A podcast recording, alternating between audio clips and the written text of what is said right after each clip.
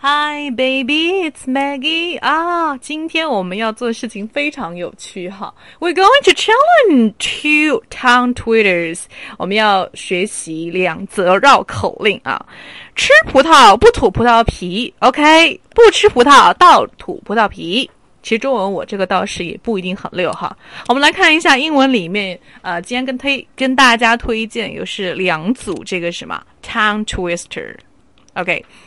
首先，我们来说这个第一个哈，跟发音不相关的。OK，首先来一个慢的版本。I will repeat，我会讲两遍哦。Barber baby buggy bumpers。Barber baby buggy bumpers. Barber baby buggy bumpers.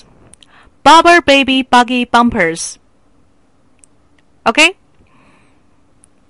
Barber baby buggy bumpers, Barber baby buggy bumpers，啊，快一点，Barber baby buggy bumpers.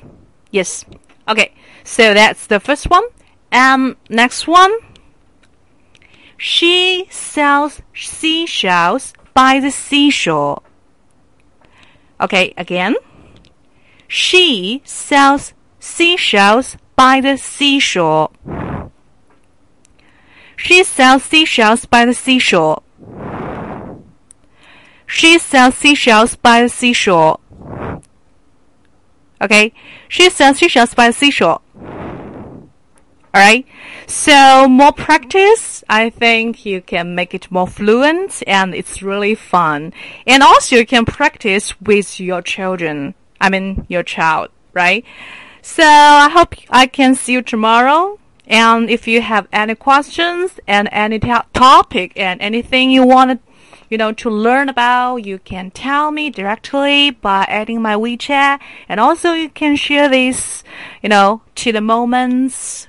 Um, and you can get a picture. Um, then I will give you tickets for my opening course every month. Alright? So, guys, we'll see you soon.